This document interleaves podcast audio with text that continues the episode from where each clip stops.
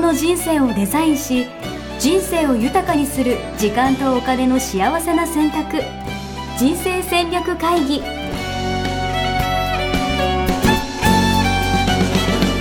の番組は将来の仕事やお金人生にもやもやと不安を抱えている皆さんに元資産運用のプロキャリアとお金の戦略を同時に考える人生デザインコンサルタントの高頃もさあやが過去5年間延べ1700人の人生を望む形で豊かにしてきたメソッドを時間とお金の選択という切り口からお伝えしてまいります皆さんおはようございますおはようございます。ミッションミッケ人生デザイン研究所の高頃もさやです早く早期リタイアをしたい。応援やしです。そうきましたか いやもうだから俺ファイヤーに憧れてまして、うんうんはい。もう今日のテーマはいかにファイヤーを堅実にするかっていうテーマなんですけど、うんファイヤーがしたくてたまらないという。なるほどファイヤーのね、はじゃああの何ですかそれって いう、ね聞いてる方に思う方もいらっしゃるのでで、なんか最近すごい聞くようになった。私も実はつい最近知ったんですけど、ファイヤーっはいて。はい。これねあの、えー欧米からねあの、うん流行りがやっぱり来ていていつも、はいはいはいうんう。ん、で日本ではあの主に私たち世代っていうより、うんあのまあ、欧米でもなんですけど、うんあのミミレニアル世代ミレニアム世代ミレニアル世代か。はいはいはい。ミレニアル、はい、あの20代、うん。えー、とあとミレニアルの方々がいよいよ30代に突入したっていうね、うんうんうん、あの方々があの支持をしてるっていううん。そうなんですけどうんあのファイナンシャル・インデペンデンスと経済的自立ですねうん。あとリタイア・アリーっていう早期退職はいはいはいはいはい。の FIRE の頭文字取って、うん。えうフんァイヤーってね呼ばれてるんですよね。うん。うんいや、やりたい。これはちなみになんか、もうちょい具体的な定義ってあるんですかなんかあの、資産1億円みたいな話なのか、なんか、アーリーリタイアっつってもなんか、40代ではみたいな話なのか。いや、えっ、とね、そういう具体的なものはなくて、うんあ、の、概念的なものですよね。うん、あの、うん、働かなくてもいい状態を早く作って、んあの、えー働くことから、えーうん自分をこう、解放する。うん、なので、よく、まあ、皆さんがおっしゃる自由な人生になるっていうね、うん。そこを目指すっていうやつですよね。いやー、これでもファイヤー憧れない人いるのかなみんな憧れますよね。うん、そこですよね。いや、なんか、まあ、サーヤさんはね、なんかそういうのあんま好きじゃないかもしんないけ ど、どうせ、どうせ価値観とか言うと思うんで、あの、 あれかもしれないですけど、いやでも、もね、なんかその、まあ、応援とかしていく上でもね、やっぱみんなにこう、夢とか人生の目的みたいなこととか聞くことが多いわけですよ。はい。職業柄。何の職業かわかんないですけど、応援柄。応でも援なんか職業そ柄うそう、応援職業柄ね。そうう、んやっぱりその時でも、やっぱ自分がこう、好きな時に好きな場所で好きな人と生きるみたいな、うん、なんかそういうことを言う方ってやっぱすごい多くて、多いですね。うん。だからやっぱこう、ファイヤーっていう、この魅力的な響きにね、うん、やられてる方ってすごい多いんじゃないかなと思って。うん、まああの働かないで遊んで暮らせるっていうまあイメージがねあると思うんですよ ね。そういうことですよね。うん、で私あのおっしゃる通りうんこれ全然支持しないんですけど、 やっぱそうなのうん、それはねあの、働かざる者なんたらって言いたいわけではなくてうんうん。その好きなことを好きな時に思いついた時に、あの好きなことをやれる自由が欲しいって、まあそういう言い方をする方に、うんうあんのじゃあ好きなことって何ですかって聞くとうん。うん。分かんないんですよ。はい。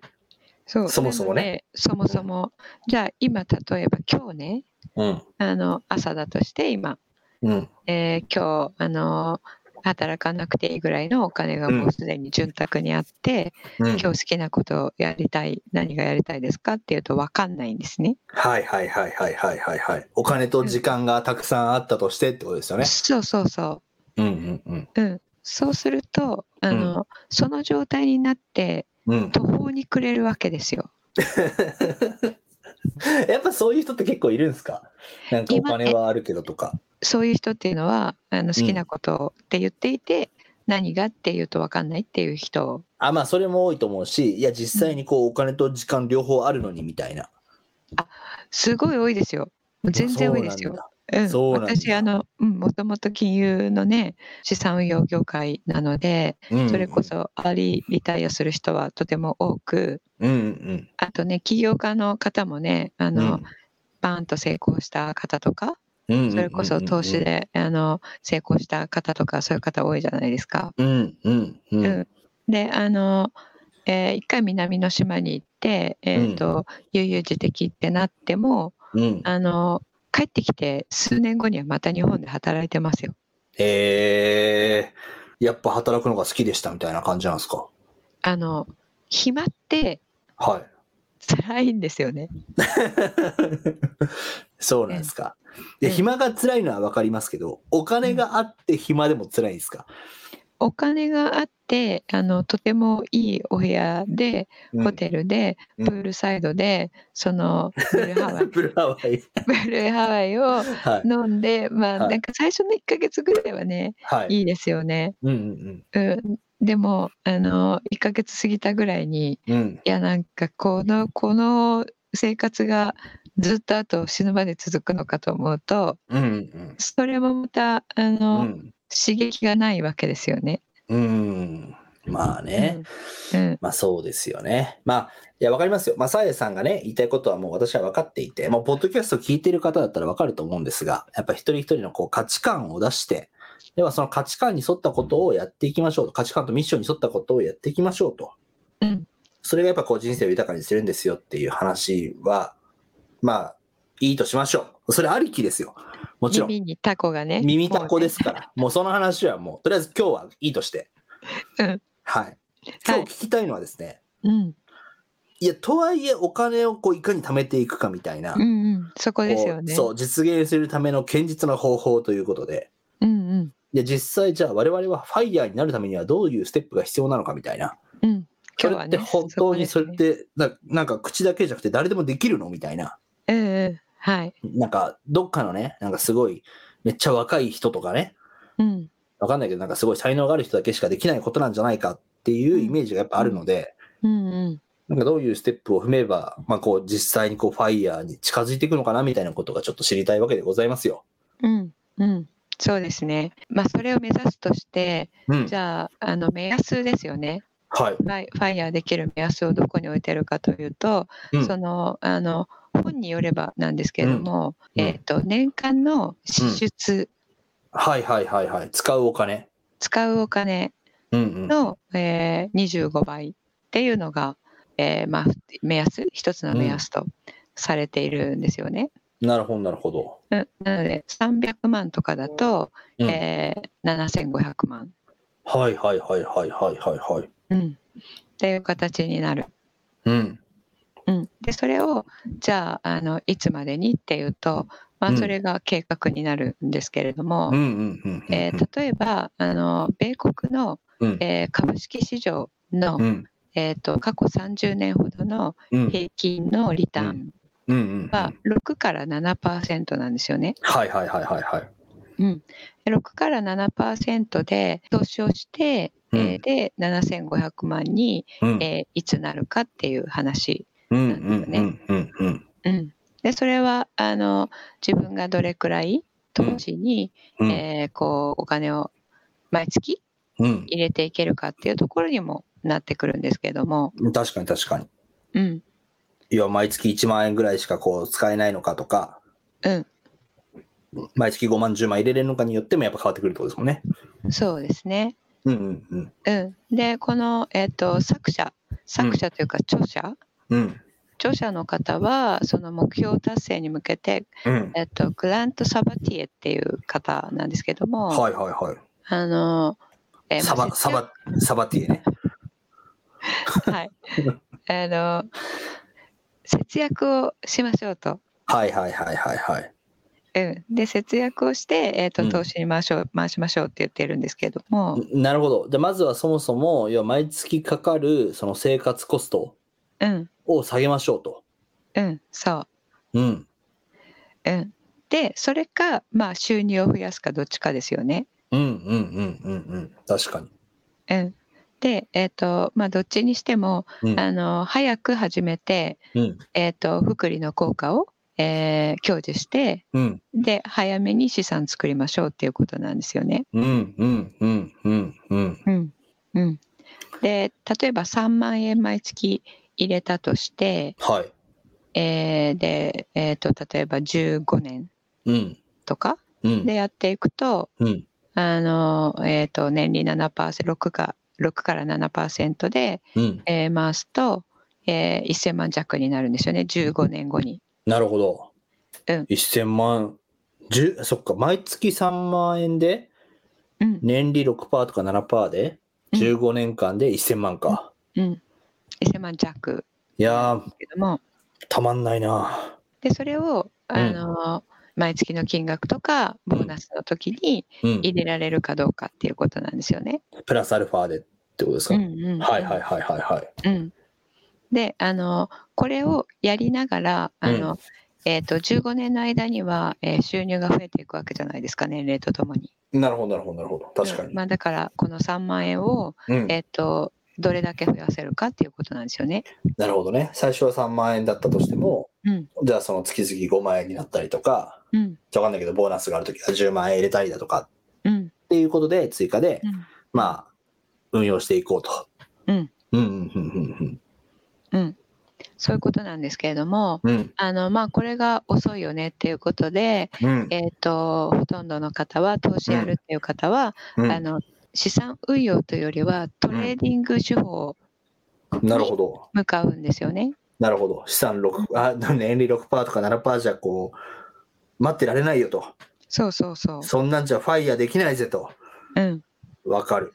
うん、ということで、えーと短期トレーディングに向かうんですけれども、うん、うまん、あ、短期トレーディングが難しいのはうん。うん。あのタイミングを取るっていうことをするからなんですけれども、はいはいはいはいはあい。の安く買って高く売るっていうことですよね。うん、うん、それがうまくいけばいいんですがうん。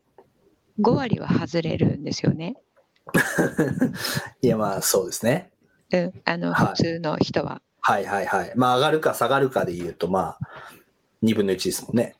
そうなので、うんまあ、上がると思って買いましたって買った途端下がったりとか、うんうんうん、下がると思って売りました、うん。であのその後もどんどん上がるとか、うんうん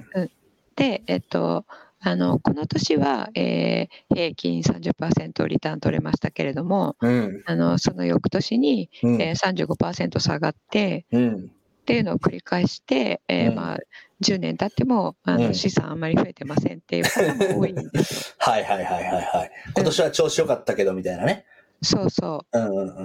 んうでそれがね一定ではないことでうんあの10年やってもトントンですみたいなうんでこれって理屈に合っていて理論に合っていて、うん予測をうん。 100%当ててる人っていうのはプロでもいないんですよね。はいはいはいはいはい。うんまあそうよね。神でもないからね。そうそうう。んでプロってすごい情報量で、うんあのーえー、と私たち個人投資家とはあの、うんまあ、実は運転の差の情報量なんですけども、ううんんそれをもってしてもで24時間分析をしていてもそうなので、うんうんあのなかなか難しいでうんうすよね。んうんうん、で特にあの個別銘柄っていうのはうんうん。もう今プログラムトレーディングでもうあの0.1秒でもう済んじゃってるので、ほうん、あの売買が、う。はいはいはいはいはうん、私たちがどんなに早く情報を得て、い。うんあのどんなに早く売買の注文を入れてもうん。そのプログラムトレーディングには勝てないんですよね。なるほど。情報戦じゃ勝てないと。そうそうんうんうん。う、うん、なので、えー、とそのトレーディング系でうんあの資産をうフんァイヤーするための資産を作るっていうのは、うん結構確率少ない、なるほどね。うん、じゃあトレードがうまくなればいいって問題でもないってことですもんね。そうそうそうプロでもだって難しいってことですもんね。そう。うん。なので、えっと、まあ、この方は、うんうんえーあの、3万円からね、うんでも、3万円からでも、うんあの、早めに始めて、うんえーで、福利の効果、福利の効果って大体6年から7年経った時に、うんあの、現れ始めるんですよ。うんうんうん、グラフで言うと、6年後、7年後ぐらいから、こう、えー加速していくんですね、増えていくはいはいはいはい資は産全体の。うん、なので早く始めれば始めるほどいいっていうことなんですけども、い。そのインデックスファンドでもいいので、うんうんえーそれで早く始めるっていうことを言ってるんですようんうね。んうんうんうんうん、でそれは私も賛成なんですけども、うんうんうん、早く始める、うんうん、でただ収入を増やすっていう手もあるじゃないですか確かに。節約して、えー、とその投資に回せる額を増やすっていうことと、うんうんうん収入を増やせば、うんその投資に回せる額も増えるわけなのではいはいはい。で収入を増やすためには自己投資が必要ですよね。まあそうですよね。まあ自分に投資するなのか、まあ事業に投資をするなのか。うん、うんうんうん。であの何かのスキルを、えー身につけるとかうんうん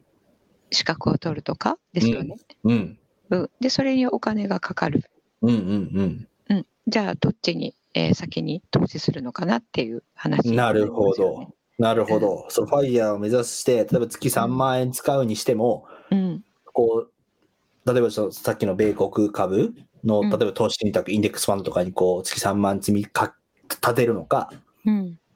じゃあもしくはよ自己投資みたいな感じで、うんじゃあなんかセミナーに行ったりみたいなこととかなのか、資格を取ったりみたいな話なのか、うんまそうそうあそういう選択肢もあるよねと。うん、そうです確かね。確両か方ありますよね。に。うんうんうん。うん、でそれどっちに最初にウエイトを置くかっていうのをうん、あの決めるのが、まあ、自分の戦略なんですけれども、なるほど。うん、でこれねあの好き好きで賛否両論ですがうん。どっちがいいと思いますかいやー、俺は完全に自己投資派ですね。うんうんうんこれちょっとリロロジックを説明していいですかどうぞ。 あ要要は、うんあれなんですよ。あのーもう人生120年時代ですから、はい、いやもうだから、働かなきゃいけない、働ける時間ってすごい増えている中で、うん要はその、さっきの自分に投資しない考え方って多分どっかでお金をもらう考え方みたいな、うんうん給料としてお金をもらって、うんそれで、なんか支出の分は支出で使って余った分貯金していくみたいなうんうん考え方なんじゃないかなと思った時にうん多分60歳とかで、まあ、せいぜい頭打ちというかうんでもその時にやっぱ自己投資してた人の方がその後老後とかも要はうこんう働けるこう余地というかねうん可能性が増えてくるもはやっていうだからお金貯めるにしてもやっぱり自分に投資するっていうのは避けて通れないんじゃないかなっていう気がするんだけどなうんうんうん、そうですよね。あの、金融資産への投資と、うんまあ、自分無形の資産ですよね。うんうんうん金融資産とか有形の資産ですけど、うんあの自分に投資するっていうのは自分の中の,、あの知識とかスキルとかを高めるために投資をする、まあ、それ無形の資産への投資っていうんですがうんうんそれ例えば一回例えば分かりやすいので弁護士になってしまったら、うんうんあのずっと弁護士としてうんえー、とそのその、えー資格で、うんえー稼ぐことができるので、うんうんうんまあ、ずっと、えーこれからの自分の市場価値っていうのが上がるっていうことになりますよね。はいはいはいはいはいうん、だから一回最初に若いうちにそれに、えー、と自己投資をするうんうんうんっていうのも本当に文字通り投資になりますよね。うん確かにうん、であのこれ結構どっちシリーズみたいな感じで はいどっちかにししなければならないっていううんそういう考えが多いと思うんですが、はいはいはいはうん、実はうんあのこれはうん両方をいはい。やっていく、うん。うーん。なるほどね。自分にか金融投資かのどっちかじゃなくて、うん、両方並行でやっていこうと。両方並行して若いうちからうんうんうん。両方ともやっていく、うん。うん、っていうのがね私はですけれどもうん。あのおすすめなるほどね。え、これちなみに今、若いうちはっていう話なんですか別に年関係なくなのかなあえっ、と今若いうちはっていうことでうん。お伝えしていますね。うんうんうんうんうん。なるほどね。うん、イメージは、なんか何歳ぐらいとかってあるんですかえっ、とこれミレニアルの20代、30代、はいはいはいはいはい。うん、っていうのは20代30代は、うんえっとまあ、あの金融投資ではなくて、うんあの自己投資の方が大切ですよねっていう、うんえーことが多いと思うので、うんうんうん、でもあの20代の時から、まあ、自己投資を、まあ、大切なんだけれども、うんあのその時から、えっと5,000円とかうん。でもだったとしてもあのやり始めるなるほどね。え、それはその金融投資をってことですよね。いやえあそうそう、あそうごめんなさい金融投資をうんうんうんやり始めて、うんえーであの私のやり方は、えー国際的に分散投資をするっていうものなんですけども、うんうんうんなので、えっとえー日本の株だけとか、アメリカの株だけとかうんあの FX だけとか、うん不動産だけとかいうのではなくて、うんまあ、あの若いうちは積み立て投資で不動産とかはいきなりはないと思うんですが、うんその結構一極集中型って多いじゃないですか。確かに確かに確かに。うん、でそれはあのえっとリターンのあのパターンをが違うものを入れておくっていうのが分散の基本なんですよね。なるほど。だからあののべつ幕なし多ければ分散になるっていうわけではなくてうん。リターンのパターンがだからこれが上がる A が上がる時には B は下がるっていううん性質のものをわざと2つ入れることで、あのえー毎月の振れ幅がうん。小さくなるんですよね相殺されるのでリスクが小さくなるってことですよね。そうですそうですリスクが小さくなるうん。でリスクをあの自分の許容度内にいかに抑えられるかどうかっていうのがうん。あの長期にわたって安定してリターンを上げていくっていうことへのうんあの一番重要なポイントになるので、うんうんうん分散投資をしながらうんなんですけれども、うん。えっととにかく早めになるほどね。始めるもうそれはだから早くやる、金融投資も早くやるっていうのは鉄則ってことですよね。だから、うんうん時間が。なるほど。うんこれちなみに、うんもうちょい年いってる方々はどうすればいいんですか ?40 代とか。もはや、ファイヤーじゃないのか、でも確かに、それだったら。えっと40代とかだと、うんまあ、今どれくらいの資産があるかによると思うんですよね。うんうんうんうん、でゼロの人は、まあ、とにかく早くうんうん。うん。あの積み立てを始める、うん。うんなるほまどあ、とにかく金融投資を早く始める、うんうんうんうんうんうん、であの、えー無形の資産はうん。あの40代だともう、うんえー20年近く働いてるわけなので、そうですね。うん、無形の資産は何かしらのものがもう蓄積されているはずですから、うんうんうん。うん、それをじゃああのこの40から60にかけて、うんどうやって、うんあのそれらを、うんえー、とより、うんえーマネタイズできるかうんうんうんうん。生かしていくかってことですね、貯めてきたものを。そうそうそうそう、う。んうんうん。うん、形がなくて自分の中に入ってるわけじゃないですか。うんうん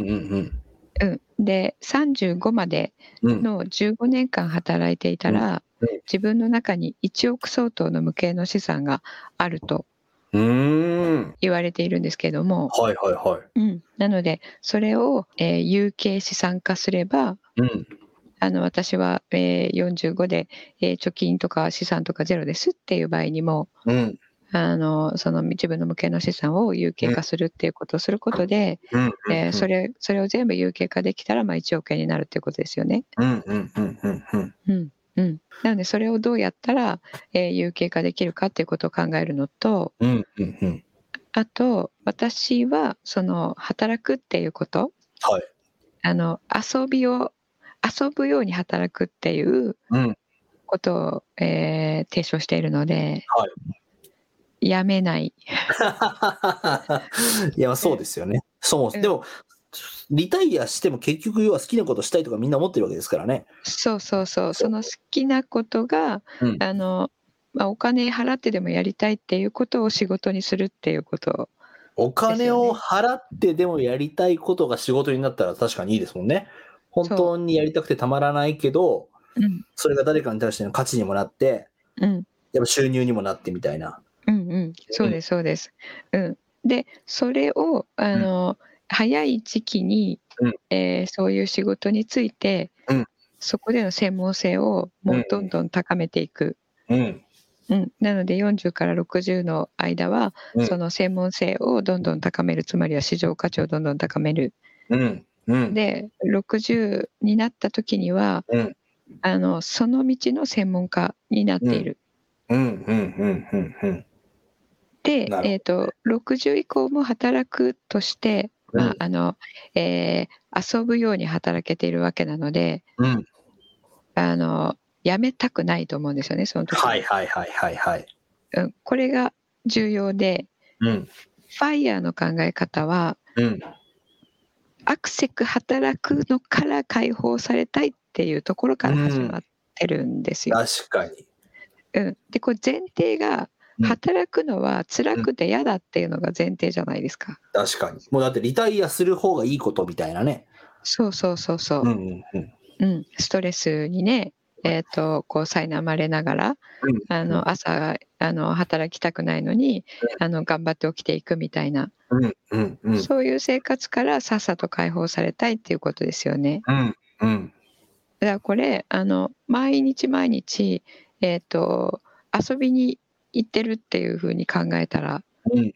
確そかに。れをやめたいと思わないですよね。まあ、なんならもうそれもファイヤーみたいなもんですよね。そうそうそうそう そうおだから金を稼ぎながら遊びに行ってるみたいな。そうそううん。なのでなんでそこを目指さないのかなっていう、なるほど。うん、でそこを目指していると、うんあの人生設計が全く変わってきてうんうんうん。じゃあ60から80はどういう働き方をしたいかっていうことを考えることができるんですよね。うんうんうんうんうん。うん、で収入も入ってくるからうんあの資産の取り崩しを前提の、えーうん設計しなくていい。うん。今って結構60で取り崩し人生に入るか確かに。 65で入るかとかなんかそういうのが議論されてるじゃないですか。要は、あれですよね。退職までにこうお金積み重ねて、退職後は、まあその今まで貯めてきた資産をこう切り崩しながら生きていくみたいなね。そうそうそう。はいはいはい。うん、それだとあの資産は減っていくのでうんうん。いくらあっても減っていったら不安なんですよ人間って。確かに。しかもまあ長生きすればするほどみたいなね。そうそうう。んでね85までのプランとかなんか雑誌とかによく載ってますけれども。 うん。そしたらなんか83とかになってなんかすっごい自分今まで元気なんだけどいや、それ想像したくないな。確でかしに。ょでしまょだ、まだ2年じゃ知らないよな、みたいなね。ねえでもお金はあと2年分しかないみたいなね。そうそれはきついそんなね。きついでしょうん、確かに。だからあのアーリーリタイアとか言ってもあの40とかにリタイアししちゃったらねうん。もうあの二度とはあの例えば80になって、うんあやばいからまた働こうとかって無理なわけじゃないですかうん、確かに。でこれ多分ねもう破綻してるんですよねそうなんこのだ。いや、なんか考え方がってことそうロジック自体がそうなんだ。いや、なんか俺はイメージとしては、なんか資産1億円とかあって、わかんないけど、年利10%で運用できたら、うん毎月、毎年1000万円があって、その1000万円の中で生活すれば、なんかずっと金利だけで暮らせるみたいなね。うんうんだからうお金は減らないぜ、資産は減らないぜ、みたいな感じかと思ってました。んうんうんそれあの目指して、うん。えっと皆さん投資をしているんですよねうんうんうん。うん、でそれがうまくいったとして、うんえー、とそのリターン分で生活をするっていうことがうん。回っていけば、うんその元本が減らずに、うんうんうんえーいけますよね。うん。でそれがあの、達成できなかった場合はうん減っていきますよね。はいはいはいはいはい。確かに。うんうん、でそのあの見合いだと思うんですけれどもうん。どっちにしてもその、うん投資のリターンだけうんうんうんでやっていくのとうんあの投資のリターンがあってのかつ、うんかつ収入もあるうんうんまあしかも好き好きなことをやっててってことですもんねそうそうんうんううんそうしたらあの働き手が2人いるのと同じことじゃないですか、うん確かにうん、収入が収入源が、うんうんなのでそういう、えー状況をうんあの作れる方がしかもなるほど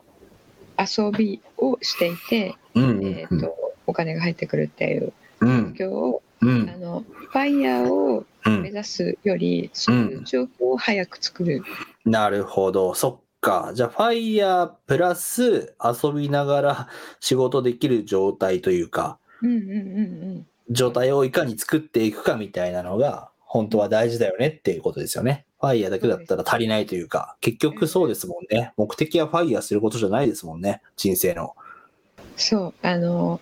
自由になるっていうのが幸せだっていううん。その前提、うんうんうん。うん、そこはどうなんですかっていうのを考えるうん。余地はあるかなと思いますね。なるほどな。いや、すごい。面白いけど大切なことで、多分ファイヤーっていう響き見て、いや、いいなと思ってる方ってすごいいっぱいいると思っていて、うんうんはい。でもやっぱそういう方にちょっと改めて今日の話は聞いてもらいたいなって思いましたね。うんうん。まあ、どこをね目指すのは好き好きですけれどもあはい。のまだね、えー遠い未来のことなのでうんうんうん。あの実感が湧かないと思うんですよねうんうん。 私ですらあのわからないのでいや、まあそうよね。いや、うんほんとそう思う。そうするとあの、うんげ幻想を夢見,、見がちなんですよねはいはいはいはいはい。で幻想っていうのは、うんその朝起きて何にもやるべきこととか、うんうんえうーん。義務義務がない状態うんうんうん。が幸せだっていううん。まあ、それって本当なんですかっていうのを一回考えてうん。価値はありますねっていう、なるほど。な。いや、ありがとうございます。いや、なんか本当ファイヤーとかって言ってると、まあいかにこの自分の金融資産を増やすかみたいな、なんかそのやっぱ数字がふいかに増えていくかとかっていうことにやっぱフォーカスしがちだと思うんですけど、うんやっぱそうじゃなくて今自分がね、どう何を感じてこう働いているかとか、うんうん何を大切にしているかみたいな話も、やっぱりこう、同時にね、やっぱ考えていく必要があるなっていうのをうん改めて感じましたし、でもそれが、でもそうやって稼げることになるから、本当になんか現実だし、最短距離だなっていうふうにもうん思いましたね。そうですねそれで、うんあのあのプレイヤーとして、うんえー、とその専門性を確立してしまえばうんうんあの60になった時にはうんあの働いてはいるんだけど働き方が、うんえー、と若いそのプレイヤーの人にアドバイスをするっていう形で、うんうんうん自分は体とかを動かさなくて、うん。顧問みたいな。うん、そうそうあの知識をねうんうんうんえーその若い人が、えーこれってどうしたらいいんだろうって悩むようなことも、うんあのなんとかさんこれどうしたらいいですかって言って聞きに来たらうんあの3秒で「あそれはね」って言ってうんこうしたらいいよっていうのがう3ん。秒で言えるっていうそれが知識とか経験とかスキルとはかいはいがはい。積み重なってきたっていうことですよね。うんうんでその60になってからうんあの第二の人生何をキャリアにしていこうかなって考えたらうんあの60で初心者うんだとそういうことはできないわけじゃないですか。うんうんうんうんうん確かになので60になる前にうんその分野のもう本当に第一人者ぐらいまでうんなることを目指しで60になったらうんあのそのアドバイスをするとか、うんうんうん えー60はまだあまだ自分やってきますとかうん80になったらそうやって、うんえーそれこそ暖炉の前にずっと座っていてね、 うんそれこそずっとその時にはもうなんかこう機材とかもなくて、はいはいはい。えーインターネットが誰でも簡単にできるようになるかもしれないのでうんうん暖炉の前に座って「はういんそれはね」って言ってるだけで、あのお金が入ってくるっていううん状態にうんなるには今じゃあどうしたらいいかなって考える。うん。いやー、すごい大切なお話だったと思います。はい。ということで、じゃあ、一旦収録としてはこう編集と思うんですが、なんかはい告知事項ありますか最近はどうなんですかあ告知事項ね、は特にないですね。い。ないですかうん、あの今、えーと、10期の募集はしていますけれども、うん。もう多分ですね、うあん。の本募集をする前にうん。あのクローズになると思う、えー、すご。はい、おかげさまで。やばいっすね。みん な、人生デザイン構築学校の価値がバカ上がりじゃないですか。ね、もうおかげさまでありがとうございます。いやー、いいですね。いやると、ぜひ皆さんも、ファイヤープラス価値観に沿って生きるということを、ぜひ皆さんね、目指して、引き続きやっていければと思いますんで、はい、はい。ありがとうございます。じゃあ、とりあえず本日はこれで以上ということで、はい、ありがとうございます。はい、ありがとうございます。